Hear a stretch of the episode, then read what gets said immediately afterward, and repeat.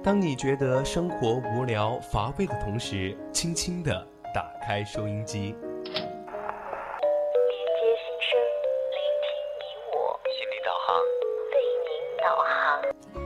让匆匆赶路的人生停下来，在成长心路中歇口气，品味另一种人生。让被生活紧绷的脸在小常识中松弛一下，露出久违的笑容。岁月里变得干涸的心田，在这里，在这里接受一滴滴情感的甘露。这里是心情驿站，你我的心灵避风港。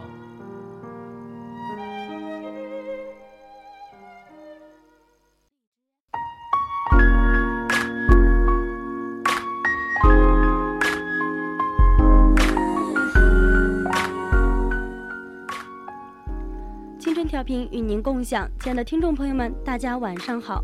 您现在收听到的是四川宜宾学院校园之声 VOC 广播电台，每周三晚上二十一点到二十二点为您送上的专栏节目《心情驿站》，我是主播雪梨。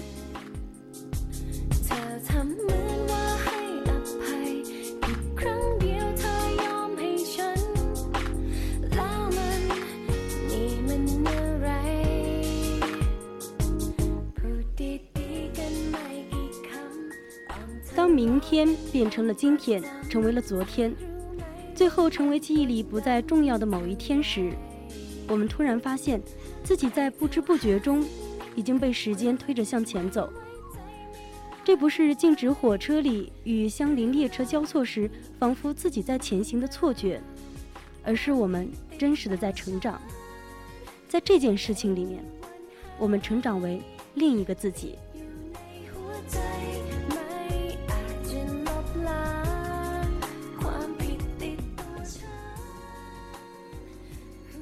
天在节目的上半段《成长心路》，我们将讲述不同人的成长故事。如果说你也有什么想要分享的成长故事呢？可以参与到节目的互动中来。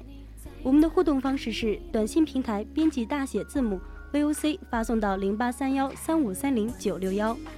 QQ 听友四群呢可以加入到二七五幺三幺二九八，或者是在微博上 VOC 广播电台 VOC 雪梨。微信呢，则编辑小写字母宜宾 VOC 幺零零，宜宾 VOC 幺零零。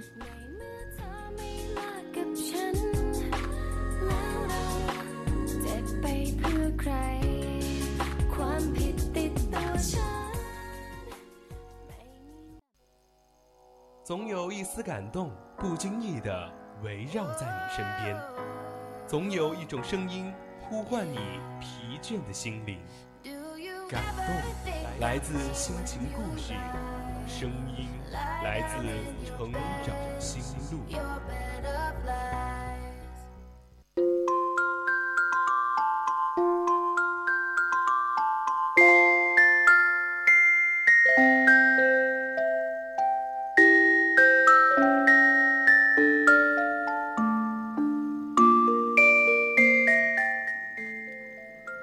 长心路，说出你成长的故事。欢迎走进今天的成长心路。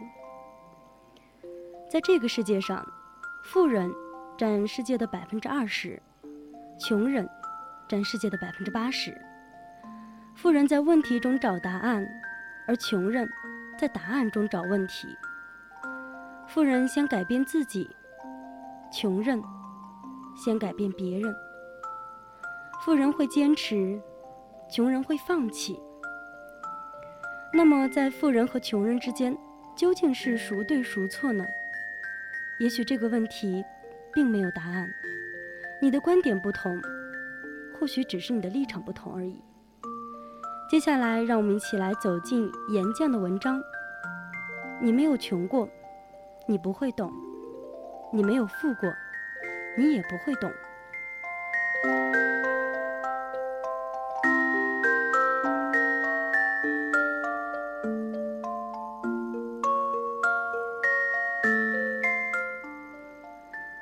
故事的开头呢，我们先讲一个小故事。从前呢，有一个穷人很穷，富人见了他可怜，于是起了善心，想帮助他富起来。于是富人送给他了一头牛，并且嘱咐他要好好的开荒。穷人呢，也是满怀希望的开始奋斗。谁知道没几天，牛要吃草，人要吃饭，于是穷日子比以前过得还要艰难。这时啊，穷人就想，一头牛吃我家三个人的口粮，不如把牛卖了，再买几只羊，先杀一只吃，救救急，而剩下的呢，还可以生小羊，小羊长大了再去卖，可以赚更多的钱。于是穷人的计划如愿以偿。只是吃了一只之后，小羊迟迟还没有生下来，于是日子又艰难起来，忍不住又吃了一只羊。穷人想啊，这样下去不得了，不如把羊卖了吧，换成鸡，鸡生蛋的速度可能要快些，鸡蛋立刻可以赚钱，日子肯定会有好转。于是穷人的计划又如愿以偿了。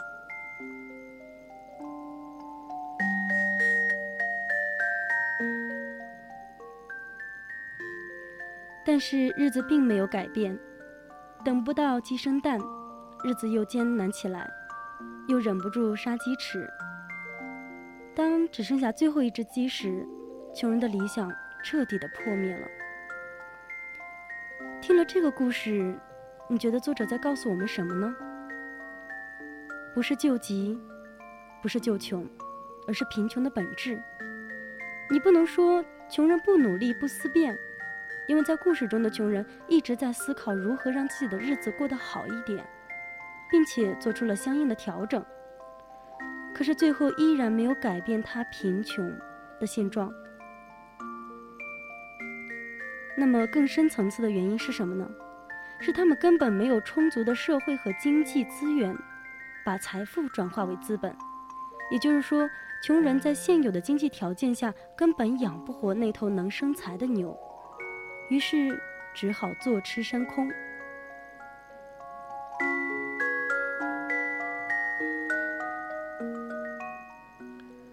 可是看过这个故事的你，可能还是否认我上面所说的观点。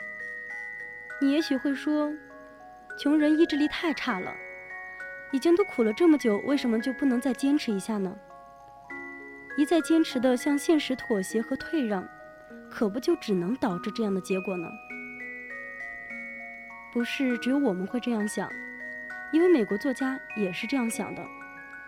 于是这位作家就扮成了穷人，混进了美国的底层，看自己能不能凭借着努力成功的脱贫。之后呢，他将这一段经历写成了一本书，叫做《我在底层的生活》。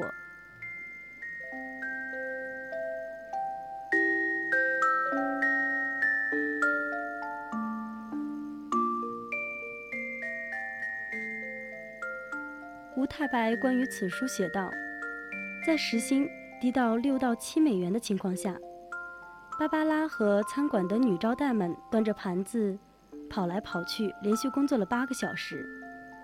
为了让顾客们按时就餐，他们只能在人少的下午吃一份热狗面包。在临下班之际，巴拉拉问同事：‘你家住哪儿呢？’同事说：‘我住胶囊旅馆。’你疯了吗？为什么要住旅馆？”你今天的工资只够付一天的房费啊！女招待看着像白痴一样，看向芭芭拉。芭芭拉说：“你以为我不想租房子吗？你倒是说说看，我去哪里找到一家押一付一，甚至押三付一的保证金呢？”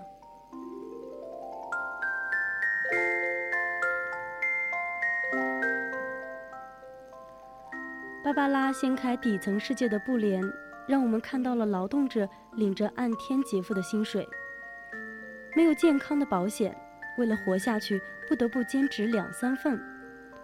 即使他们努力到了极致，也没有办法摆脱贫穷。在我们看不见的地方，世界以一套逻辑运转，让贫困哺育着贫困，让困境自我循环。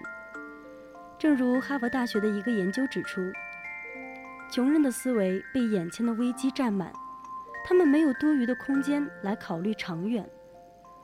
他们每天疲于奔命，脑海中只剩下了两个问题，那就是今天睡哪儿，今天吃什么。因此，一切的行动和决策，只是为了解决今晚的一张床和一顿饭。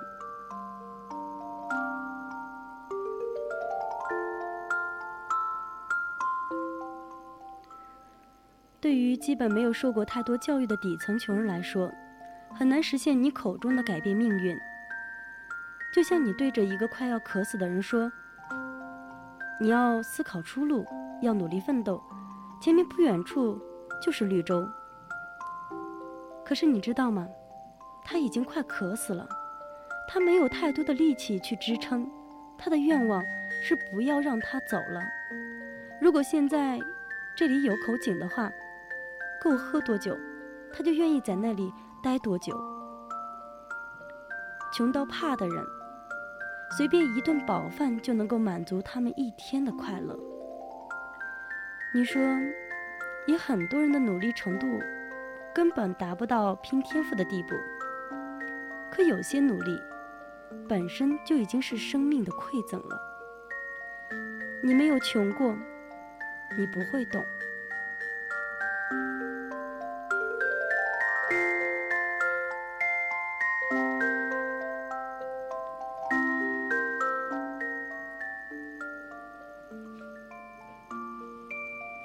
前两天听听一个同事说，他的表哥北漂了七年，现在有一个三岁多的儿子。前两年终于和媳妇儿在北京买了一栋两居室。买房的时候找亲戚朋友们借了个遍，加上公司给外地员工购房的补助，还有他们自己存的一些钱，好不容易才凑了两百万的首付款。因为要尽快的把亲戚朋友的借款还掉。所以，除了家里必要的开支，他们每天都过得很节俭。除了工作餐，或者是推不掉的聚会应酬，几乎不在外面吃饭，更谈不上什么旅行。加上月供一万多元的房贷，他们的日子过得并不轻松。同事聊起他的表哥的时候，一脸不解：北京房价那么高。以他们目前的经济条件，完全可以在老家买一个大别墅了，再回来做一个小生意什么的，还能比不上北京的生活吗？他说：“你看他们俩现在被一个房子绑在了北京，压力那么大，还担心哪一天万一工作丢了，房贷怎么办？每天一睁开眼就是今天需要什么开支，在哪里可以省一点。”过着这样的日子呀，还有什么意思？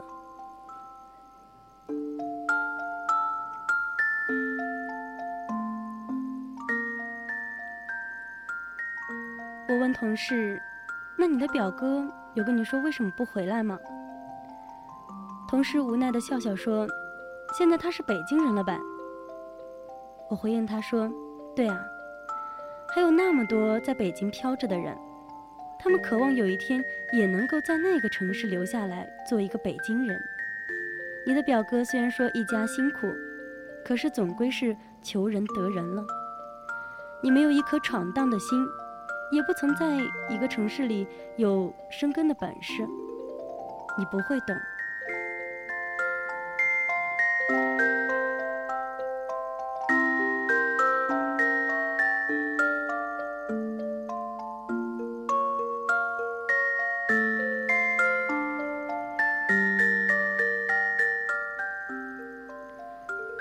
在今年的三月份，网上晒出了国民老公王思聪在北京 KTV 一天的消费单。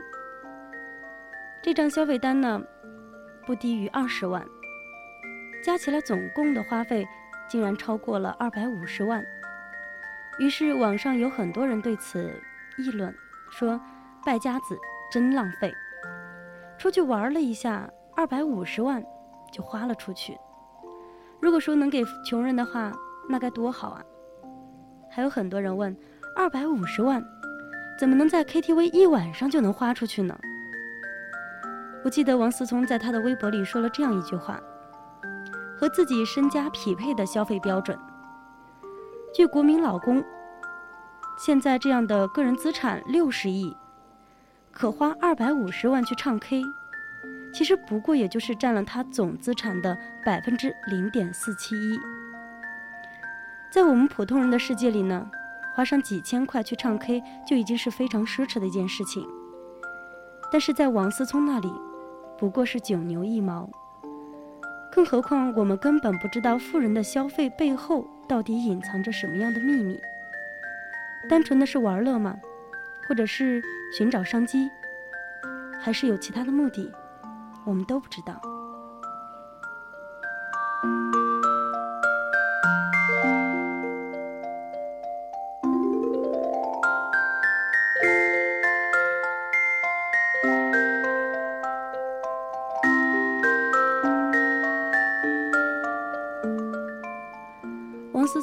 句话很有名：“我不在乎朋友的家世，还是要看人的本事。是不是好玩，是不是人品好，有钱没钱不太重要，反正他也没有我有钱。在普通人大谈如何呃有效的社交、增加人脉的时候，真正的有钱人压根儿没考虑这个问题。你没有富过，你不会懂。”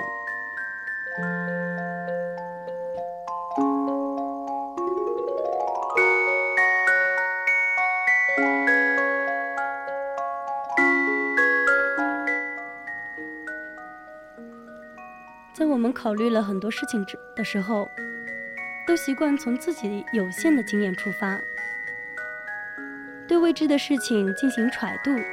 其实很多时候，我们那些经验也许并不合适。比如说，对和你有着相同目标和想法的人来说，条条道路通罗马。可是别忘了，有些人他出生的时候就在罗马，他们的目标可不是到罗马去，也许是要到一个更远的地方去，你压根儿想都没想过的地方。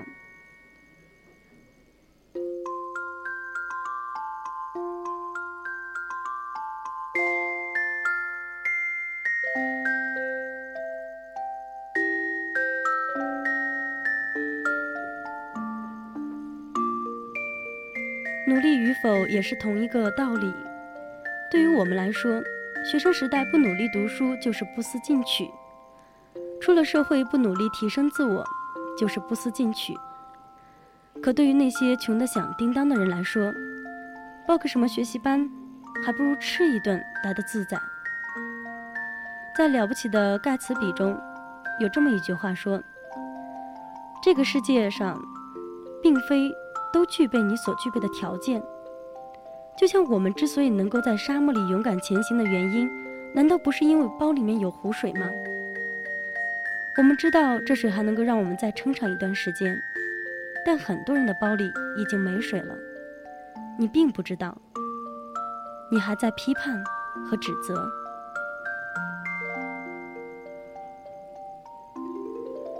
有太多你压根儿就没有机会去深入了解的人和事，坐在自己身旁的同学、同事经历过什么？他们为什么会突然放弃原本很好的工作？他们为什么天天在上课的时候打瞌睡？更别提那些你几乎没有任何交际的陌生人。在《月亮和六便士》中写道：“面对地上的六便士，和夜空中美丽的月亮。”该如何选择呢？当你低头捡六便士的时候，也许你拥有了物质的财富，但是你却错过了看最美月亮的机会。当你抬头看月亮的时候，用画笔画下月亮独一无二的美，也许这幅画的价值是一万倍的六便士。对于那些口袋里还有钱的人来说，也许他们会选择后者，但是对于那些口袋已经空空的人来说，他们根本看不到月亮有多美。不同的人会做出不同的选择。你能选择欣赏明月，只能说明你幸运。各个阶层成长起来的人有太多太多，任何路子都有任何路子存在的道理。你考虑的选择不同的时候。多去想想约束的不同。对于我们还不了解的群体和生活，多一份敬畏或感恩吧。在这个世界上，不缺少批判辱骂，也不缺少弱肉强食，他缺的是独立的思考和理解宽容。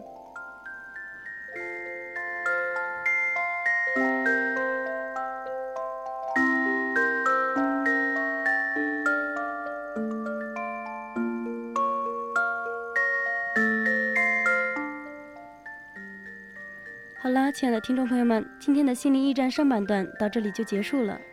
接下来是我们的心理小常识，下半段节目更加精彩，不要离开哦。当你觉得生活无聊乏味的同时，轻轻的打开收音机，连接心声，聆听你我，心理导航。为您导航。让匆匆赶路的人生停下来，在成长心路中歇口气，品味另一种人生。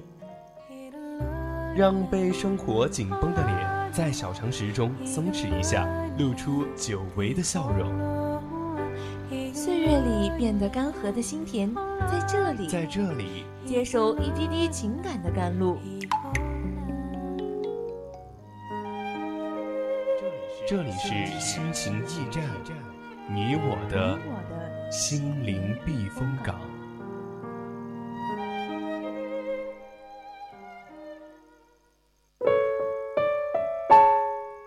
了解心理常识，解开心灵枷锁。心理小常识，您的心灵驿站。